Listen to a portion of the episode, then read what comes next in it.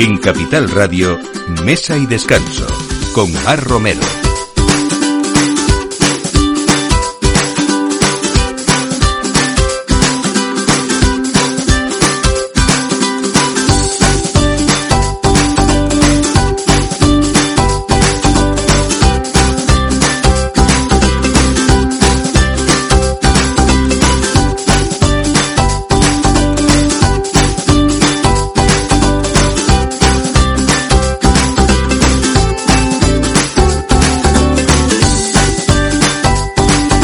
Días, la hora del aperitivo, de la comida, un domingo más aquí en Mesa y Descanso en Capital Radio. Hoy vamos a hablar, como siempre, de cosas interesantes y sobre todo de creatividad y, por qué no, también de tradición. Sin la una no iría, no iría bien la otra. Bueno, eh, vamos a hablar también de no turismo en esta época de verano que todos queremos salir con la familia y sobre todo también, pues, de gastrocostelería. En esta ocasión tenemos que decir que la tendencia NOLO, no alcohol, eh, low alcohol es ya imparable y cada vez más consumidores eligen bebidas sin alcohol por reducir ese consumo, pero también como una opción más saludable con la que seguir disfrutando de ese consumo de cócteles fuera, fuera del, del hogar.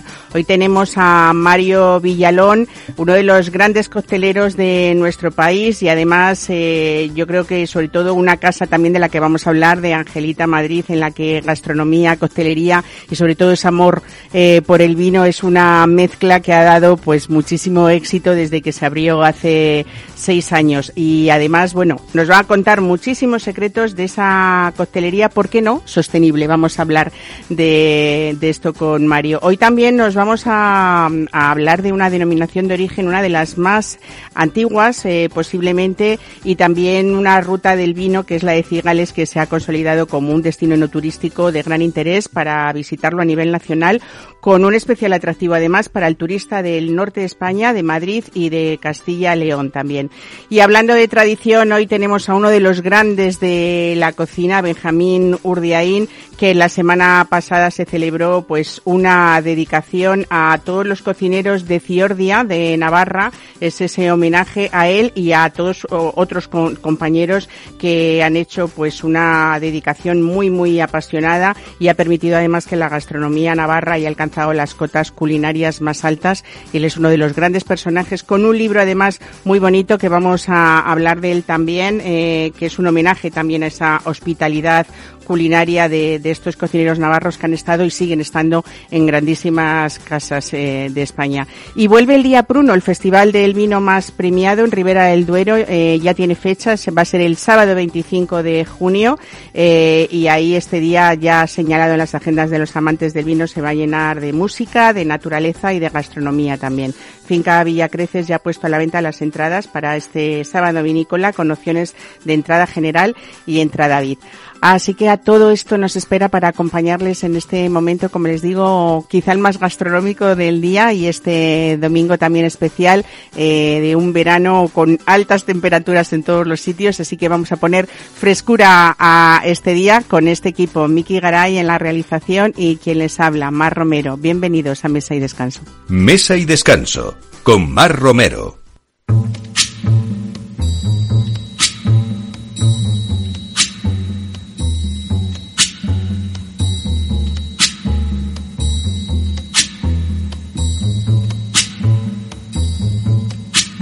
When the night has come and the land is dark and the moon is the only light we'll see. No, I won't be afraid. Oh, I won't be afraid. Just as long as you stand, stand by me. Pues comentábamos que cada vez más coctelerías, bares, restaurantes ofrecen alternativas más saludables y renunciar a ese placer de una bebida de calidad. Y así lo lleva haciendo un tiempo Angelita Madrid, una de las gastrococtelerías más prestigiosas de la capital, donde el equipo creativo dirigido por Mario Villalón ha diseñado una exclusiva carta de cócteles sin alcohol que podríamos resumirlo prácticamente, aunque él no lo va a explicar muy bien, pues de la huerta a la copa. ¿Por qué no, Mario? Bienvenido, buenos días. Hola, ¿qué tal? Muy buenas a todos. Bueno, eh, ha habido mm, mucha creatividad desde que se abrió Angelita por esa mezcla que yo decía de coctelería de, calidad, de platos de los que vamos a hablar ahora que ya son un poco como enseña de la casa, ¿no? Y también, por supuesto, para esos amantes del vino, donde tu hermano siempre va a tener referencias, eh, a veces tan, tan, tan desconocidas que uno busca y, y ya se deja, bueno, pues aconsejar, pero también va indagando un poco en lo curioso o, o, o en lo que él señala como un buen profesional para que los demás di disfrutemos, ¿no? Hoy vamos a hablar un poco de todo, pero también la entrada hoy era esta, esta crea estas creaciones tuyos, tuyas que, que bueno, hay, dan un poco respuesta a ese dilema de qué beber cuando no bebes, ¿no? Cuando todos nuestros amigos beben y nosotros no queremos beber alcohol, ¿qué bebemos? Exactamente, exactamente. Recuerdo hace eh, unas semanas que vino un, grupo de chicas y una de ellas, eh, por cuestiones de salud, de alergias, no podía tomar alcohol eh, ni azúcares añadidos y nunca había tomado realmente un cóctel y cuando pudimos prepararle con esta nueva carta un cóctel sin azúcares añadidos de alcohol, pues digamos que eh, aparte de lo rico o no rico que estaba el cóctel, sobre todo ese concepto de integración ¿no? con todas sus amigas y que socialmente, eh, para vivir una experiencia como es la nuestra en Angelita, no necesariamente tengas que incluir el alcohol dentro de la ecuación. Uh. Bueno, hay algo muy importante porque es verdad que en la costelería cuando uno quiere empezar a practicar o le gusta o quiere entrar en ese mundo sin, sin intentar ser profesional como tú, es verdad que a veces nos tenemos que eh, reunir en casa algunos pequeños eh, instrumentos o herramientas, ¿no? Porque si no, no sé, aunque sean eh, simples. Pero es verdad que, que en Angelita todos los cócteles los elaboráis sin instrumentos convencionales, usáis solo un cuchillo para tallar el hielo y un sistema de pesado para servir esas recetas con precisión que es verdad que podemos hablar de alta repostería casi cuando se habla de coctelería porque es verdad que tiene que ser las medidas muy muy exactas, ¿no? Sí, a ver, yo, mi familia siempre tuvo restaurantes, ahora que estamos aquí con Benjamín y demás, pues yo mamé un poquito más cocina y, sala que, que, bar como tal, así que eh, lo que he intentado hacer con esta carta nueva es eh, aplicar conceptos de sectores de nuestro negocio más desarrollados, como es en España la cocina o la repostería o los baristas, y idear un modo de trabajo que sea un poco diferente y que a nosotros pues nos ha venido muy bien. Yo creo que esa, esa apuesta personal tuya, Mario, bueno, también de David, eh, pero desde luego en la, en la coctelería hablamos de, de ti, desde luego. Eh, es verdad que a veces eh, uno se imagina la coctelería y sobre todo muchas veces incluso la tradicional con ingredientes como muy exóticos, ¿no? Eh, cuando estuvo la moda de poner cantidad de ingredientes dentro de un gin tonic, aquello era como que no, no sabíamos qué poner, ¿no? Cuánto más poner. Eh, y es verdad que esa unión que has hecho tú, muy personal, de productos de, de, vuestra huerta, de la huerta que cuidan además tus padres y esa costelería, pues habéis eh, hecho con ello una, carta pues, pues, pues muy buena y sobre todo hablando también de buenos precios, que hay que decirlo, ¿no? Porque cuando hablamos de alta costelería parece que la copa tiene que ser cara o alta de precio. En tu caso ha sido toda una apuesta por todo lo contrario, ¿no? Sí, nuestro modelo, yo siempre he dicho que es muy identitario, es un negocio familiar mi hermano es un amante del vino, mis padres son hortelanos y yo soy barman y lo que buscamos es simplemente que uno cuando llega perciba eso, que perciba mucho amor por los productos naturales de nuestra zona allí en Zamora, que perciba mucho amor por el vino y también por las mezclas. Y mis cócteles pues tienen muchos ingredientes vínicos, por eso lo de Nolo, que hay muchos cócteles que no llevan destilado pero sí llevan un poquito de vino o eh, muchos ingredientes de la huerta. De hecho, toda la costelería que hacemos solo utilizamos como ingredientes productos locales. Eh, fíjate que yo, eh, dentro de esa apuesta muy variada, desde luego, eh, para cubrir un poco todas las opciones y todos los gustos también, eh, al, yo hoy te voy a pedir que nos des una receta de alguno, pero vale. quizá uno de los más sorprendentes que yo probé contigo eh, fue el cóctel guisante que, que es como muy, como muy herbal, ¿no? Y que utiliza romero, tomillo, menta, lúpulo, muy mediterráneo también a su vez, ¿no? Sí, eh, muchos de los cócteles que yo hago tratan, como decía, esta cuestión identitaria de, de, reflejar experiencias que uno tiene, ¿no? Igual que en la cocina. Yo recuerdo cuando era chiquitito mi madre me hacía una crema de guisantes con menta, que a mí me encantaba. De hecho, después de comerla tanto le cogí un poquito de tirria, pero ahora lo, es un buen recuerdo que yo tengo y el cóctel está inspirado en, ese plato. Es una agüita de guisantes muy fresquita, aligerada con ese perfume que tiene siempre la menta y, un trago que parece un poco a un gin tonic en el sentido que es un trago fresco, carbonatado, ligero y no muy dulce. Bueno, eh, eh, vamos a nombrarlo porque Sildis es la primera marca de bebidas de botánicos con las que estáis trabajando en esta temporada, de botánicos destilados sin alcohol, eh, y desde luego se lanzó al mercado en 2015 como respuesta precisamente a, su, ese creador que, es Ben Branson, que contaba eh, con más de 300 años de herencia agrícola también de, de, su familia, ¿no? En el norte de Inglaterra, y ahí comenzó a destilar guisantes en su cocina, ¿no? Siguiendo esa, esa pauta de, de un libro que él tenía, ¿no? Así es, para nosotros, Sedlib es una marca que refleja un poquito lo que también nosotros somos, es decir, tratar de conjugar en un producto, como nosotros hacemos en nuestro bar, eh, todo lo bueno de la tradición, pero también todo lo bueno de la tecnología actual. Y en ese sentido, pues es una marca de destilados sin alcohol que no incorpora ningún tipo de aditivos, no hay azúcares añadidos y siempre de ese perfil tan eh, natural que uh -huh. hace que para mí sea una mezcla perfecta para hacer los cócteles. Bueno, yo no sé cuál es la, eh, la fórmula perfecta para que dos hermanos, eh, tú como, como costelero y, y, David como, como sumiller, eh, hayáis tenido tanto éxito. Yo, eh, ahora que está tan de moda, bueno, pues esos lugares donde se vende pues muchísima ambientación, muchas decoraciones, incluso inversiones tan multimillonarias que a veces parece que uno no puede cocinar bien si no es con este respaldo detrás.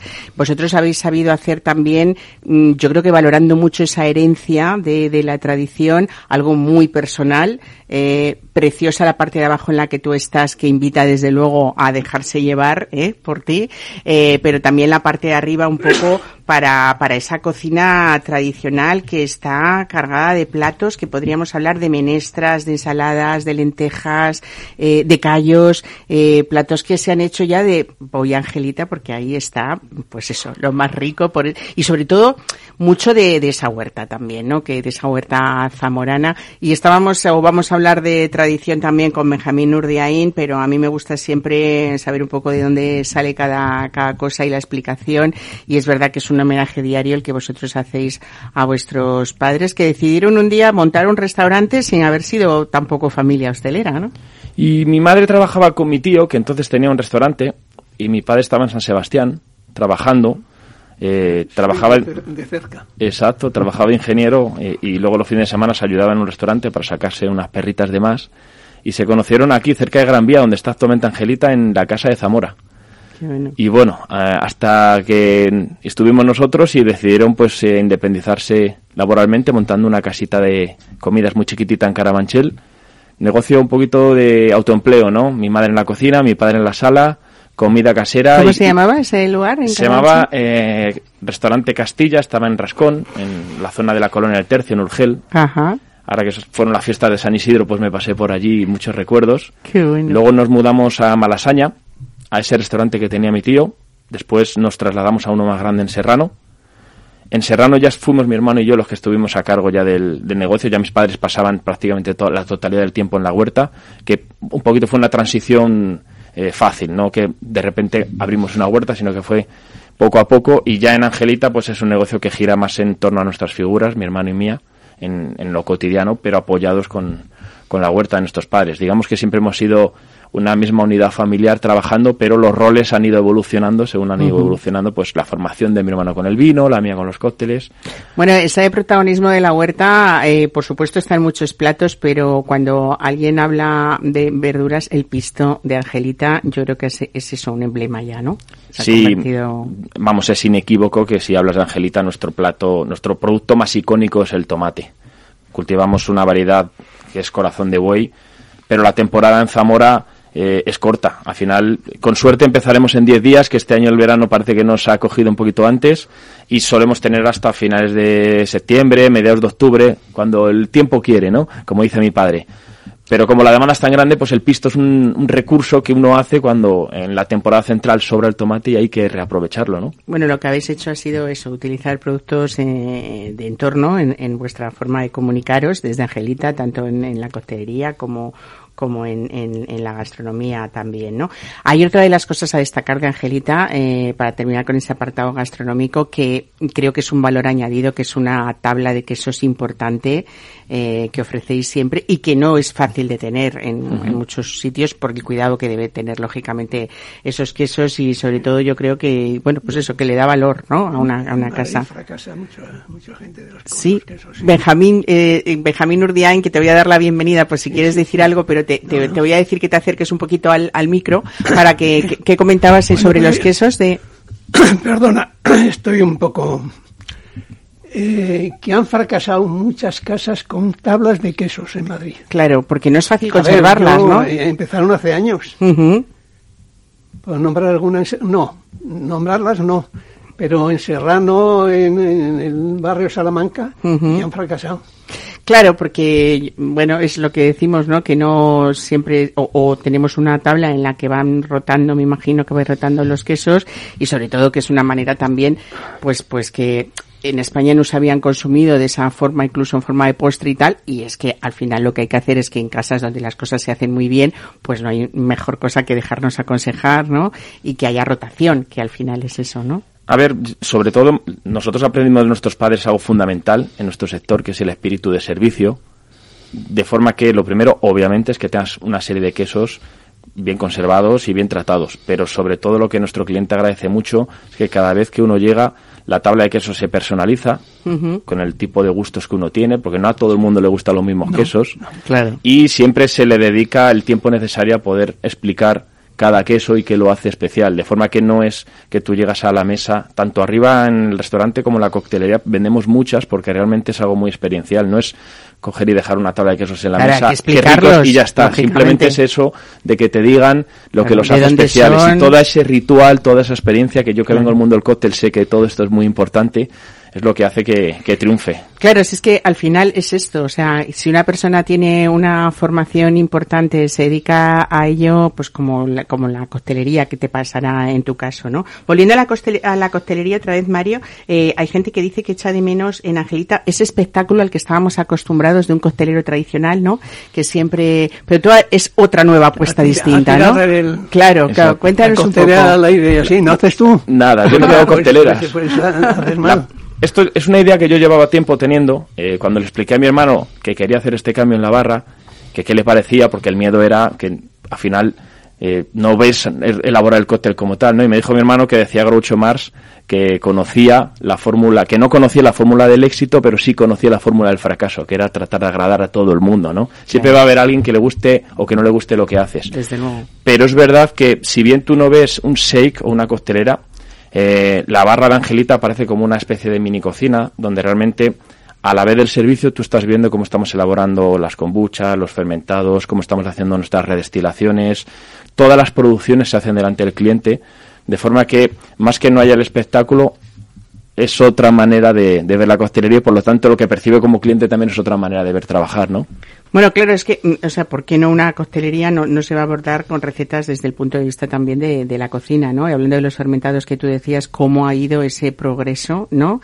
Eh, de valorar entre cocineros eh, esas formas de, y, saludables incluso, ¿no? El tema de, de, los fermentados con, con muchísimos ingredientes distintos. Es que la gente siempre asoció los cócteles sin alcohol como clase B, como no es algo con mucho azúcar, eh, zumitos y no tengo la misma experiencia que bebiendo sin alcohol.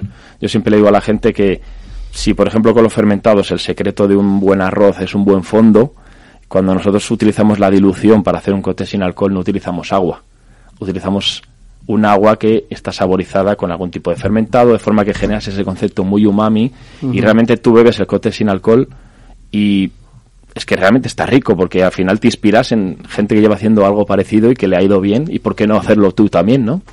Es que esas técnicas tuyas, Mario, es eso, aparte de, confirmar un proceso que, va más allá de mezclar licores, hablamos también de esas fermentaciones que comentas o de esferificaciones, eh, en fin, es casi una cocina, ¿no? Como tú dices, eh, en la parte en la que estáis ahí en, la, en, el, sótano de Angelita. Y sí, yo siempre le digo a la gente que eh, hay mucha tradición porque hay mucho producto local, pero eso nos obliga a generar mucho trabajo detrás de cada mezcla. Quiero decir, eh, de cada 10 ideas que podemos tener el equipo de Angelita acerca de la elaboración de un cóctel, nueve se desechan porque no puedes utilizar coco, no puedes utilizar zumo de lima, no llevas jengibre. Es hacer un cóctel con un ingrediente, a veces nada más, de forma que para coger un solo melocotón y poder hacer un cóctel complejo utilizando solo un ingrediente, realmente tiene que haber técnicamente mucho trabajo detrás. El reto para nosotros ha sido mayúsculo.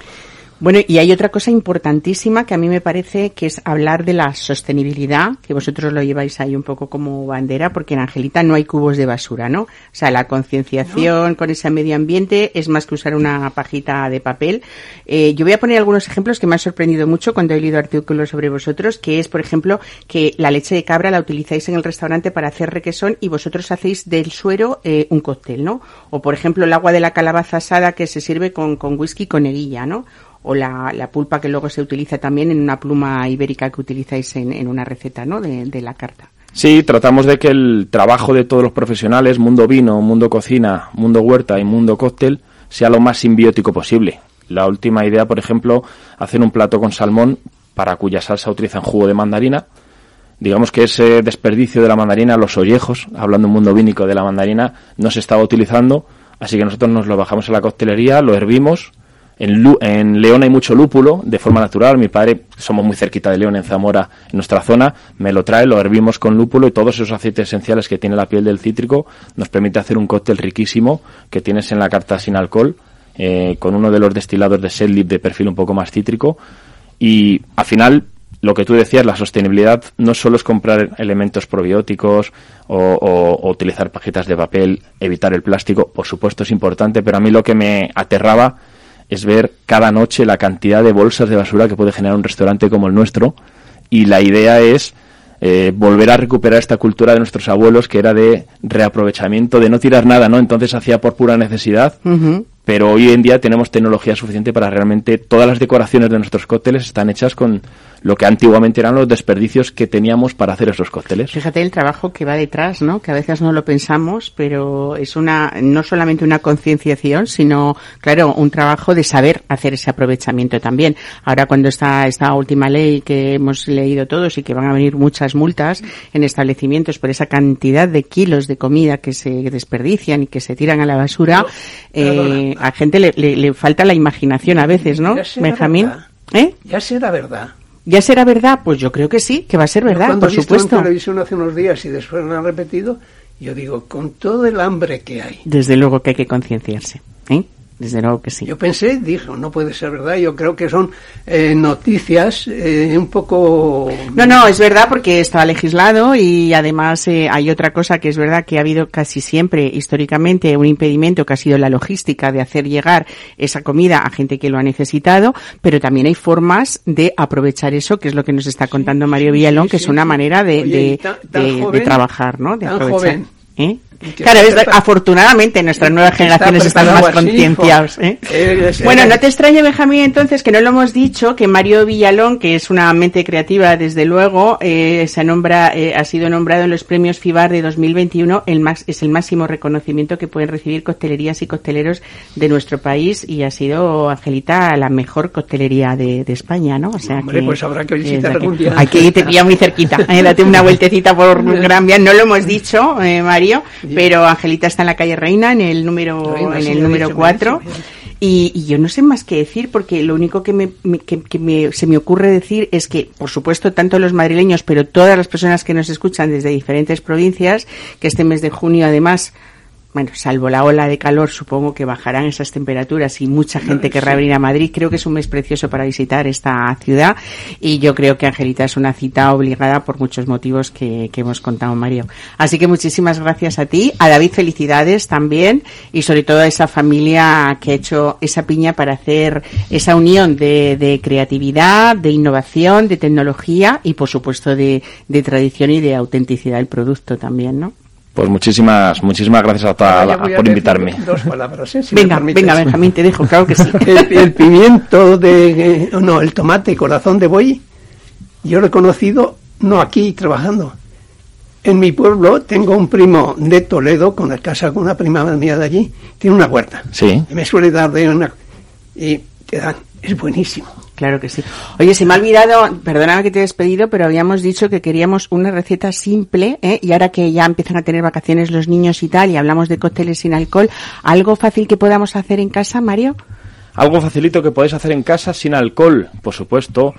Pues mira, si tenéis oportunidad, que ahora empieza la temporada de tomate natural en España, seguramente un cóctel que la gente me demanda mucho es el Bloody Mary, que se puede hacer sin alcohol.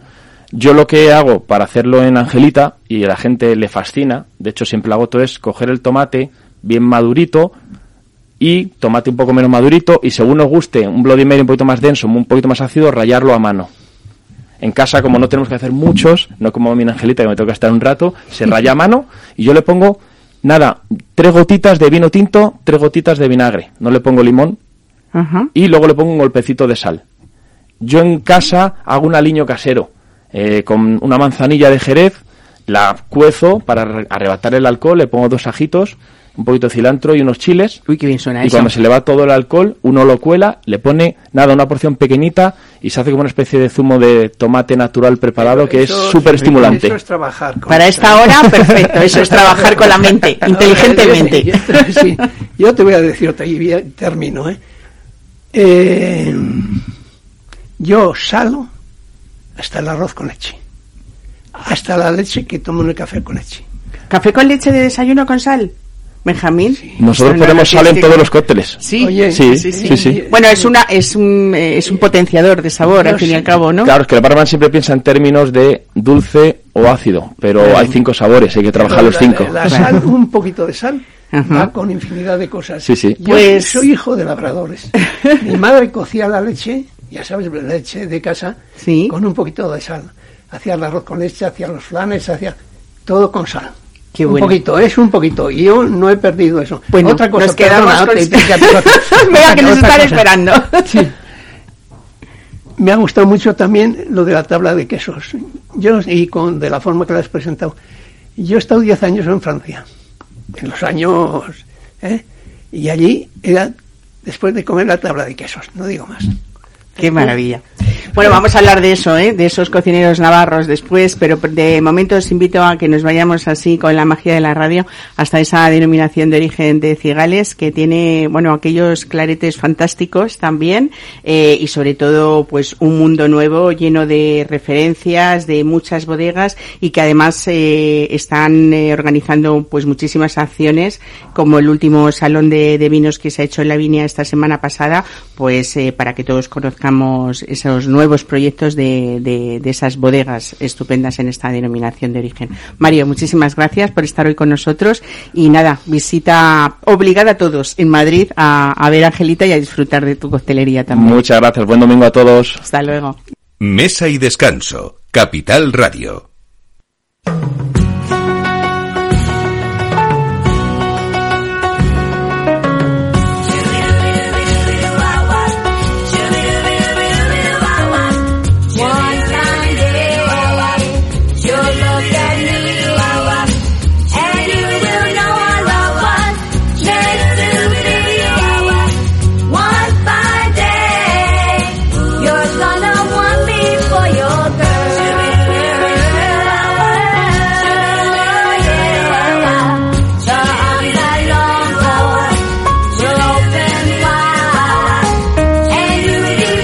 Pues hablamos de esta denominación de origen que fue conocida precisamente por esa mezcla de uvas en las mismas parcelas de viñedos viejos plantados sobre suelos que eran eh, muy característicos y donde predominaban eh, variedades diferentes, pero sobre todo vamos a hablar también de no de esos vinos que ahora apetecen muchísimo, eh, porque hay pues albillo, garnacha, tempranillo, eh, cabernet sauvignon, pero también está esa ruta del vino de Cigales que se ha consolidado como un destino enoturístico, pues de un interés impresionante para visitarlo también a nivel eh, nacional. Hablamos hoy con su gerente del Consejo Regulador de la Denominación de Origen, Raúl Escudero. Buenos días, bienvenido a Mesa y Descanso.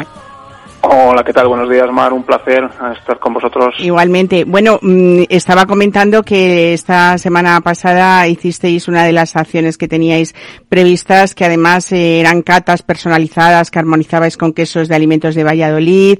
eh, y bueno, eh, siempre en esa tienda que es la Vinia es una oportunidad de, ver eh, acciones como, como estas. Y sobre todo, no sé si eh, dentro del, del, del Consejo Regulador imagino que, que tenéis expectativas bastante grandes en esas acciones promocionales que estáis haciendo. ¿Visteis eh, una necesidad de que volviéramos a no sé, a considerar o, o- tengamos presentes en las cartas de los restaurantes esa denominación de origen igual que otras o al nivel que, al mismo nivel que otras? Bueno, yo creo que el, escaparate fue inmejorable. Creo que la Viña es el mejor escaparate para cualquier denominación de origen de España. Es la tienda top por antonomasia en Madrid. Y yo creo que es un evento que es un poco el punto de partida de la fuerza que los vinos de la denominación de origen Cigales quiere, quiere hacer en Madrid, ¿no?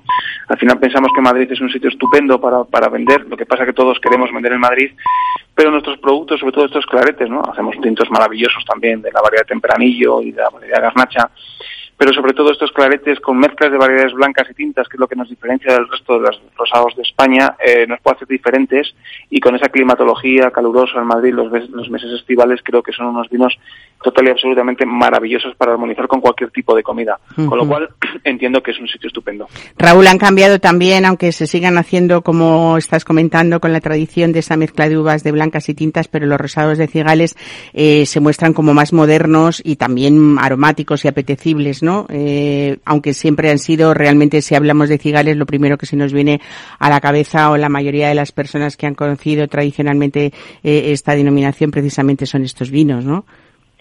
Por supuesto, yo creo que actualmente, eh, lógicamente, nosotros estamos modernizándonos como, bueno, pues como, como no queda otra, ¿no? Y al final se están haciendo mm, actualmente unos vinos más frescos, más aromáticos. Eh, intentamos hacerles un poquito menos alcohólicos, aunque es complicado con el cambio climático.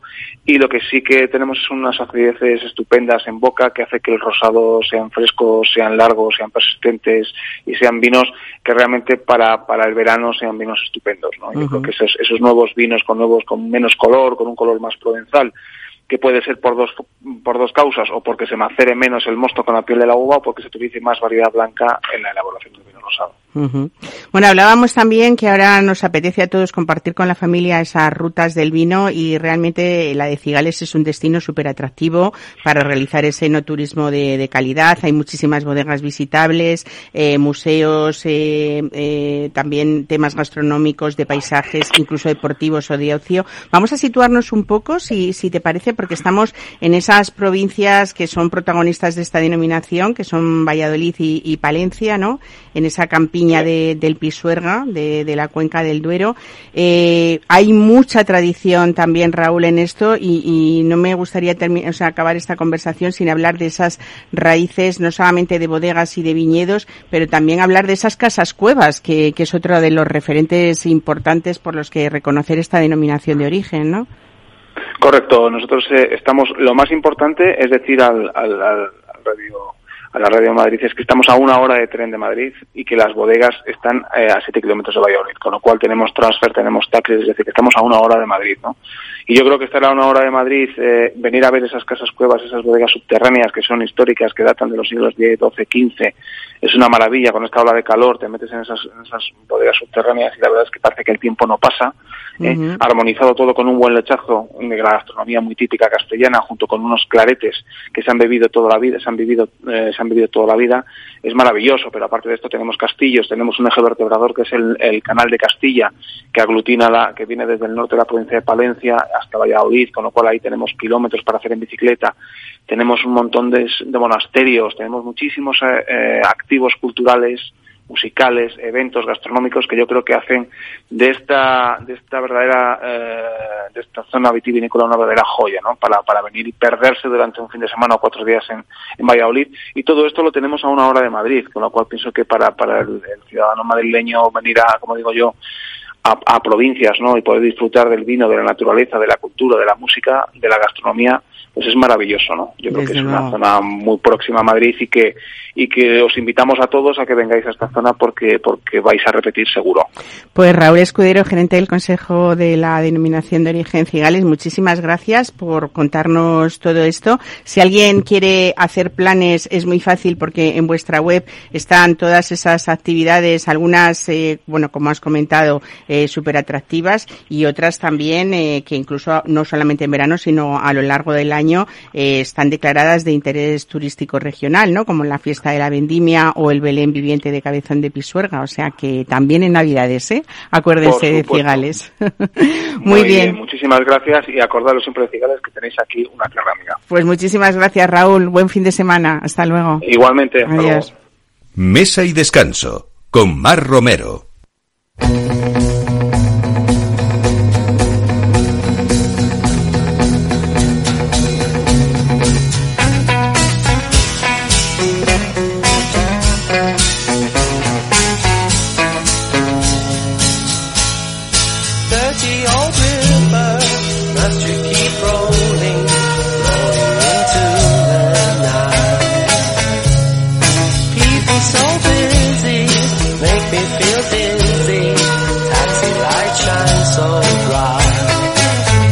Bueno, pues hablamos hoy de un homenaje a uno de los grandes de la cocina, Benjamín Urdiain, eh, muchísimos años, eh, más de 30 años en el restaurante Zalacaín y desde luego el primer tres estrellas Michelin de España, regentado también por, por Navarros. Y entre los muchos homenajes que se llevan sucediendo a lo largo de la vida de Benjamín Urdiain, quizá Benjamín Urdiain, otra vez de nuevo bienvenido, eh, sea uno de los que más eh, para ti hayan sido, precisamente porque se ha celebrado en Ciordia, que es tu No, tierra, en Pamplona. Pamplona, pero a los Pamplona cocineros de tierra, Ciordia, sí. Que entre ellos estaba un sobrino tuyo también, ¿no? Dos sobrinos. Dos, dos míos. sobrinos. Otro compañero que estuvo aquí unos años conmigo de Santander. Eh, otro mm, joven que trabajó conmigo que es de Alsaso, ahí vive en Alsaso. Eh, bueno, estaba así arropado. O sea, vamos a nombrarlos. Estabas Juan Manuel Mendive, Valentín Aguirre, José Ignacio Urdiaín, Antonio Iglesias, Javier Arbizu. Antonio Iglesias está muerto. Eh, Fue un sobrino. Un sobrino, sí, sí. Javier Arbizu y... y- No, no puedo venir porque tenía el COVID. Vaya por Dios, estaban aquí puestos todos. Bueno, pues eh, eso, un acto celebrado en Pamplona, en el Hotel eh, El Toro, Hotel Spa. Claro. Y, y bueno, ahí acudieron todos los representantes del Gobierno de Navarra, la Asociación de Hostelería y Turismo de Navarra, la comunidad también de cocineros eurotoques, la de Hostelería de Guipúzcoa, la Academia Navarra de Gastronomía también y la Vasca, y todo para rendir ese emotivo homenaje al emblemático restaurante en el que tú trabajaste mucho tiempo y sobre todo esa saga de cocineros de Ciordia, de Navarra, que durante décadas han hecho posible, pues eso, que la gastronomía navarra esté en esas cotas culinarias que están, porque realmente ha habido grandes profesionales, eh, Benjamín, eh, y en lugares muy importantes, ¿no? Sí, sí. Ha habido, si empiezas a leer el libro, el primero, que no le conocí yo, yo- terminó, después de estar en Francia, y terminó poniendo un restaurante en, en, en En- Canadá, en Ajá. es en Estados Unidos. Bueno, hablamos de ese libro que ha sido también un homenaje a la hospitalidad culinario porque contó este homenaje con la intervención del escritor y, y músico también Jesús María eh, Alegría. Alegría eh, Pintu, que hizo un recorrido por esas entrañables historias de esta playa de cocineros eh, navarros. Eh, yo creo que lo que ha destacado, eh, eh, él dice que de Navarra hasta la cocina, y son esa historia de todos los cocineros que sois de, de Porque Ciordia, ¿no? en Navarra es el pueblo que más cocineros ha tenido. Aquí me parece que nos gana Segovia. Segovia.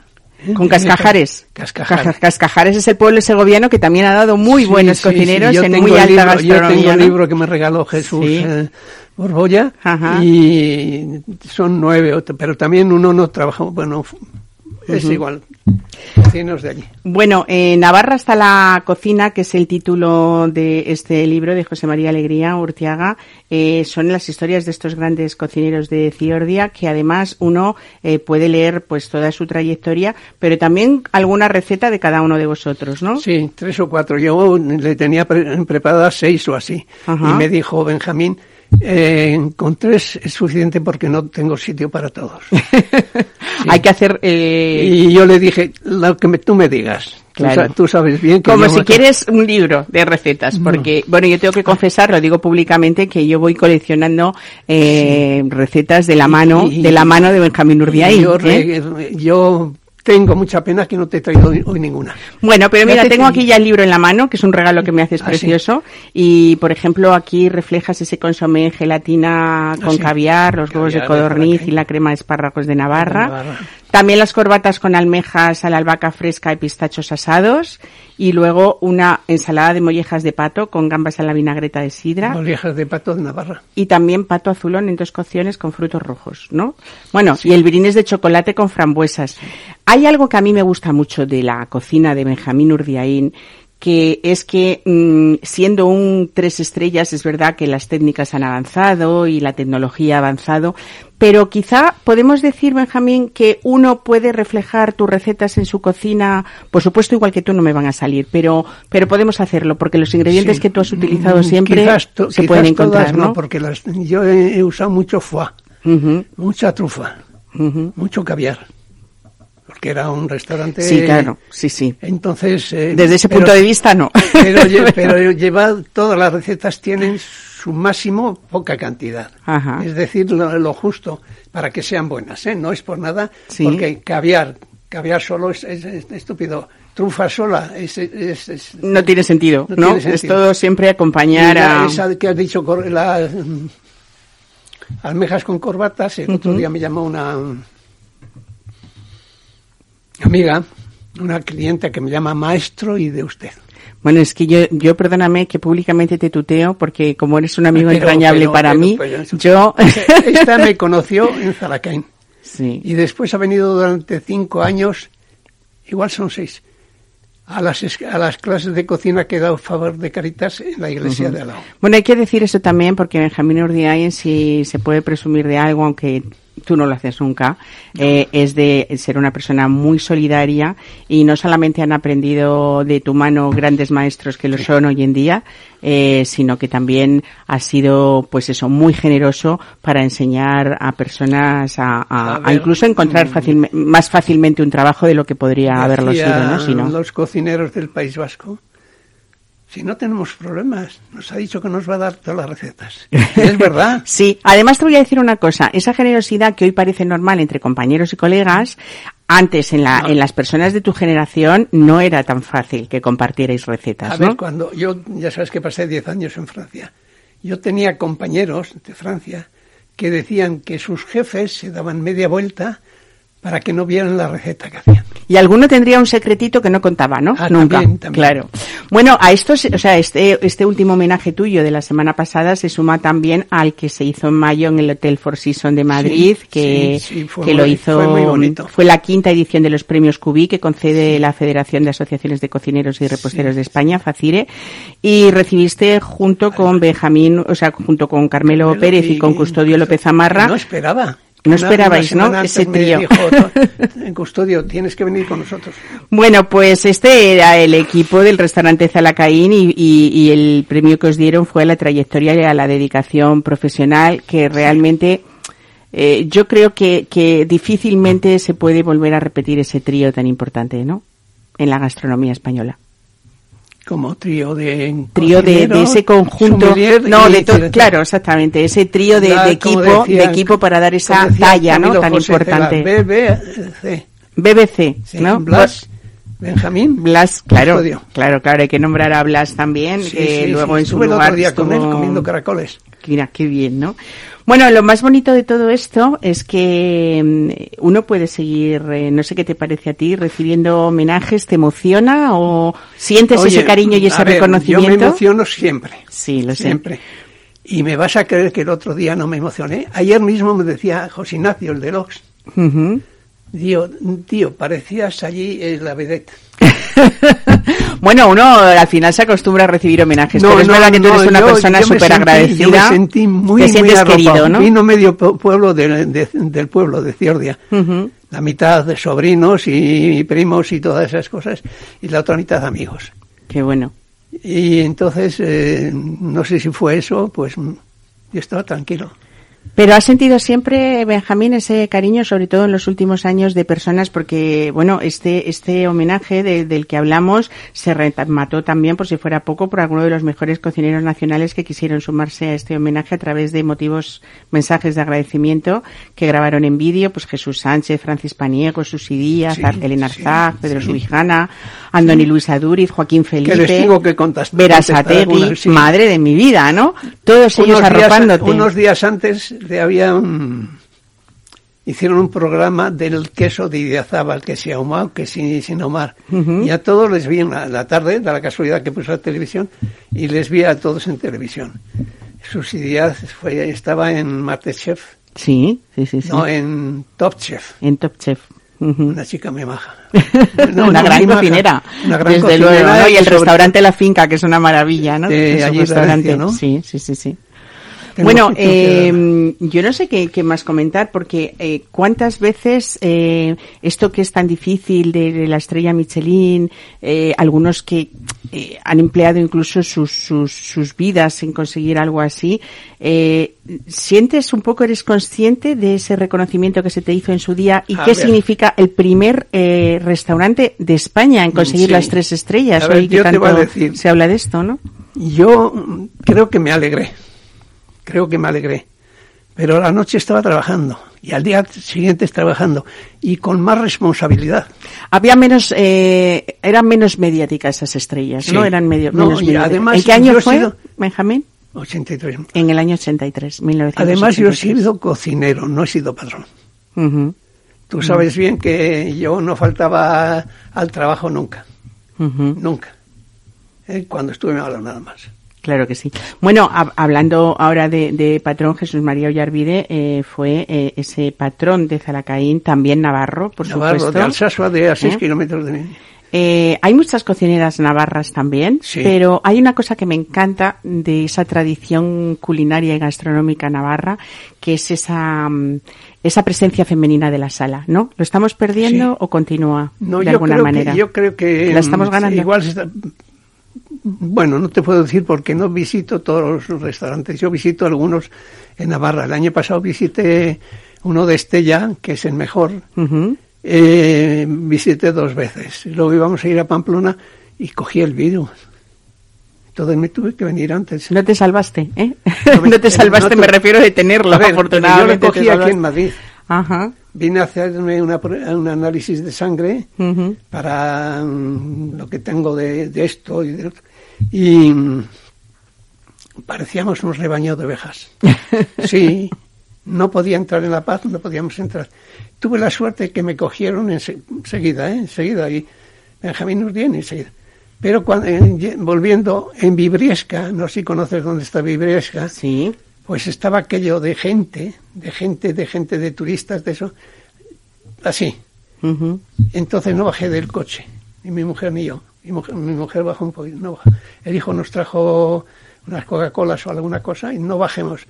Y no sé si fue allí o en, en La Paz, ¿eh? o en La Paz, cogí. Pues, eh, no, no tuve ningún síntoma, pero tuve que estar ocho días metido en la habitación. Madre mía, pues eh, qué decirte, que muchísimas felicidades por estos homenajes, muchas felicidades por esa trayectoria importante que ha sido ejemplo de grandes profesionales. Y muchas felicidades también por esa mm, manera de tratar con orgullo eh, esa, ese lugar donde, donde naciste, ¿no? Sí. Y, y sobre todo también esa manera que todos te agradecen mucho y lo sé, me consta, de cómo has ayudado a esas nuevas generaciones a querer Sí. la cocina, ¿no? Todos, todos los que me preguntan, y siempre, ¿eh? ¿De dónde eres? De Ciordia, de Fiordia. Navarra. Muy bien. Oye, que no nos podemos perder en verano en esa zona de Navarra de, de comida. Bueno, sobre todo esos quesos maravillosos que tú siempre vas a una fiesta, me cuentas todos los años, Sí. ¿no? Llevo Eh, 33 años yendo.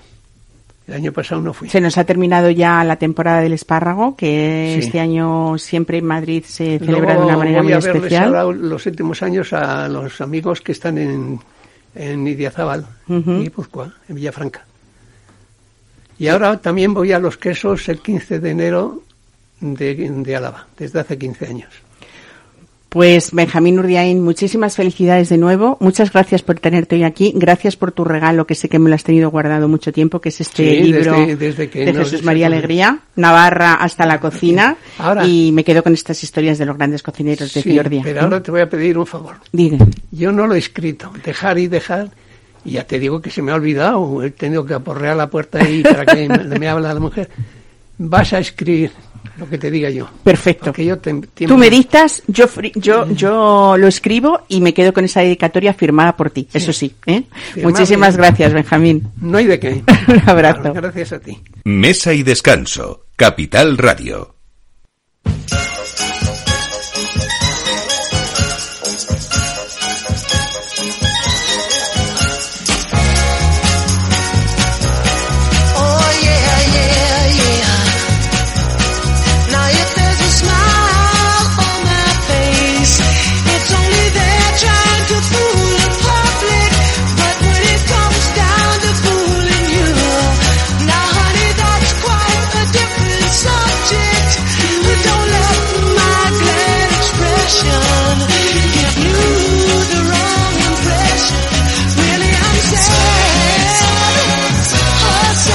Pues les comentábamos en la presentación del programa que este año el Día Pruno vuelve al mes de junio. Eh, será el próximo sábado 25 de junio y los asistentes van a tener la oportunidad de descubrir la cultura del vino de una forma diferente en plena milla de oro de Ribera del Duero.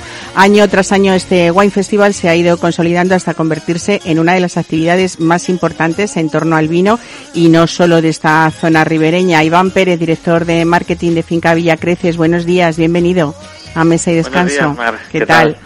Bueno, eh, están ya esta nueva edición que habéis diseñado de un nuevo plan lleno de nuevas actividades para compartir con, con el vino. Cuéntame un poco, porque lo primero que hay que decir, Iván, es que ya están, eh, bueno, llevan días ya a disposición de quien quiera esas entradas que se pueden adquirir a través de vuestra web diapruno.villacreces.com, ¿no? Eh, correcto. Justamente eh, la demanda fue tan fuerte que, pues nada, hace apenas eh, un par de días tuvimos que colgar el sold out de que todas las entradas estaban vendidas, pero debido a la demanda que, mm, que estamos recibiendo y mucha gente que nos ha escrito mensajes por redes sociales, por correo electrónico, de que se habían quedado sin ellas, hemos decidido ampliar el, el aforo, todavía teníamos margen para ampliar un poquito más el número de entradas y siguen disponibles eh, a día de hoy unas cuantas entradas en, en la web para que todo aquel que no le haya dado tiempo, pues que tenga la posibilidad de acompañarnos el próximo sábado 25. Bueno, eso es una buena noticia. Eh, Iván, cada participante va a poder elegir entre varias opciones de horas para acceder a, a las cuatro actividades que más le guste entre todas las que habéis eh, preparado, ¿no? Lo importante para nosotros del Día Pruno, bueno, como Wine Festival, no solo es, pues bueno, que el vino, la música, la gastronomía esté presente, sino que sea muy interactivo. Entonces buscamos actividades en las que el visitante, el que el asistente, eh, puede interactuar con nosotros y pueda pues empaparse de lo que es del mundo del vino y lo hacemos a través de actividades pues muy participativas. Eh, tenemos, por ejemplo, desde un paseo ecológico a través del viñedo, donde explicamos y ponemos en valor la importancia de un cultivo ecológico, eh, hasta, por ejemplo, bueno, pues una visita en la bodega realmente donde la gente eh, pues ve cómo se elabora cómo se elabora el vino o otras actividades como, como un castillo, un juego del vino en el que quienes participen eh, bueno se van a poner a prueba sus valores o sus conocimientos enológicos con una ruleta de aromas para identificar diferentes tipos de, de vino en una, en una copa ciega y que tendrán que ir apostando. Es decir, es una forma divertida y dinámica de, bueno, pues de aprender y de, y de impulsar también esa cultura del vino que nos parece tan importante. Bueno, está lleno de, de actividades como estás contando y además eh, yo creo que es una jornada al aire, al aire libre maravillosa en la que también incluye la gastronomía con diferentes food trucks, ¿no? Que están instalados, estarán instalados en la bodega y, y el broche final lo pone un concierto en directo con versiones de música rock de los años 80 y 90, ¿no? Esa es la, digamos, la, eh, la gota final o el, concierto final en el que buscamos que la gente también, pues al final, no solo eh, disfrute del vino desde un punto de vista cultural y de aprendizaje, sino también desde un punto de vista social, ¿no? Pues con música, etcétera. Y también buscamos es que en la entrada, eh, quien compre la entrada le incluya todo el día completo, es decir, que no se preocupe de nada nada más que disfrutar. Por eso, eh, con su ticket, pues ya tiene eh, eh, cuatro vinos para consumir durante todo el día y también tiene diferentes menús en food trucks, pues desde, bueno, pues desde una hamburguesa o desde un menú de croquetas muy específicas a incluso pinchos de lechazo que no podían faltar en una zona como, como Quintanilla Onésimo para que, pues bueno, pueda interactuar con las actividades, pueda disfrutar al aire libre, pueda pasear, pueda bailar, que al final sea un día festivo en torno a lo que nosotros nos gusta, que es el vino. Y además desde Finca Villa Creces facilitáis un servicio de autobús ida y vuelta desde Valladolid, de Peñafiel y Madrid para que sea más cómodo y también seguro que nadie se asuste si, si se toma una copita de más, ¿no? En ese día de fiesta. Correcto, que el coche no sea un impedimento y para eso, pues bueno, animamos a que la gente cuando compre la entrada, pues elija las opciones que hay para venir desde tres puntos que nos parecen estratégicos para nosotros, que es Valladolid, eh, eh, Peñafiel y también de Madrid, de donde recibimos mucha gente, ¿no? De esa forma, pues bueno, va a ser mucho más cómodo y como muy bien dices, no va a haber que preocuparse de tomarse una copa más o menos a la hora de, regresar a casa. Bueno, Iván, hablamos de esto, de este festival pionero, galardonado además internacionalmente como premio a la mejor iniciativa de promoción de- del vino. Y a mí siempre me gusta hablar un poco de paisaje y de, a través de las ondas, poder viajar un poquito. Y hay que hablar de ese entorno natural único entre viñedos, eh, ese bosque de pinos centenarios que es la finca Villa Creces. eh, y sobre todo hablar de Pruno, ese vino elegido por Robert Parker como el mejor del mundo en relación calidad-precio. Creo que fue en el año 2012 o 2015, en los dos años, ¿no? En, en los dos años, en tanto en 2012 como 2015, eh, pues bueno, un gurú como Robert Parker eh, te sitúa como ese vino que, que, bueno, que por menos de 20 dólares eh, recibía hasta 94 puntos, ¿no? Eh, eso, bueno, pues nos situó en, en lo alto, ¿no? De, de ventas y también de preferencias, ya no solo en España, sino en, en todo el mundo por la repercusión internacional que tiene. Y es un vino que nosotros desde que empezamos a elaborarlo confiamos en que fuese un vino de finca.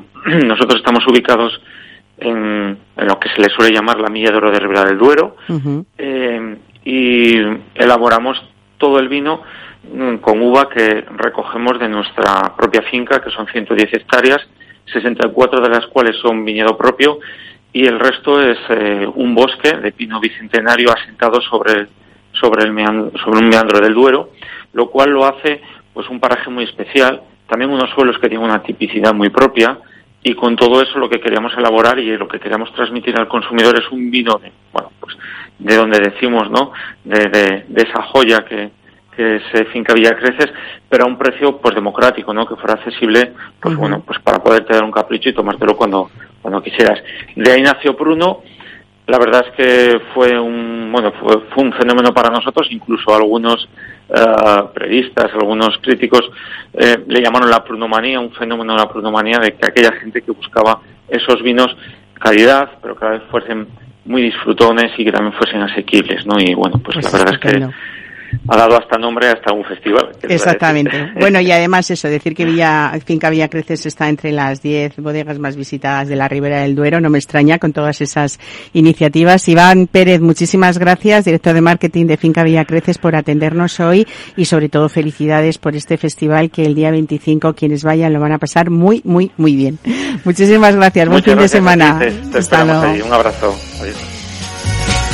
Pues aquí lo dejamos. Esperamos que este domingo lo hayan pasado estupendamente bien. Benjamín Urdiain, muchas gracias hoy por tenerte. Ha sido un placer y a ustedes acompañarles en este momento que es la hora ya prácticamente de comer. Pásenlo bien y disfruten de lo que queda de domingo.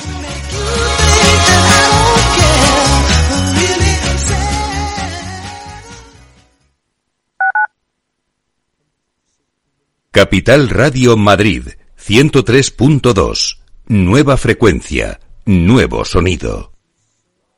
Restaurante Ferreiro, todo el sabor de la cocina asturiana con los mejores pescados de pincho de nuestros mares y nuestras carnes del Principado. Recetas sabrosas y actualizadas junto a los platos más emblemáticos de la alta cocina asturiana. La fabada, premio la mejor de Madrid 2017 y las verdinas con bogavante y almejas. Pruebe nuestro famoso arroz con leche y nuestros menús diferentes en cada temporada. Calle Comandante Zorita 32, teléfono 91 553 93 42. Una recomendación del programa gastronómico Mesa y Descanso. Esto te estás perdiendo si no escuchas a Rocío Arbiza en Mercado Abierto. Mario Waits, profesor de ESIC y ex consejero del Fondo Monetario Internacional. llueve sobre mojado, porque antes del conflicto ya el tema de la política monetaria venía muy expansiva, lo que llamamos nosotros la fiesta party pachanga en el Banco Mundial, emitir mucho dinero, y ya llevamos mucho tiempo, con lo cual veníamos con una inflación altísima antes del conflicto. Imagínense que a partir de ahora, con la subida de la energía, yo siempre explico a mis alumnos que si hay algo que afecta muchísimo la inflación es el petróleo, ¿no? Porque afecta al transporte y afecta a todos los derivados, ¿no? Fertilizantes, plásticos, pintura. O sea que si sube el precio del pollo no pasa nada, pero si sube el precio del petróleo sí. Mercado Abierto con Rocío. Disfruta Disfruta de la mejor cocina gallega en Montes de Galicia. Todo un clásico moderno en el barrio de Salamanca. Disfruta de la variada dieta atlántica, de las mejores carnes y pescados tratados con respeto y transparencia y regados con una de las mejores bodegas de la zona. En grupo, en familia o en pareja, Montes de Galicia te ofrece el espacio perfecto en cada ocasión.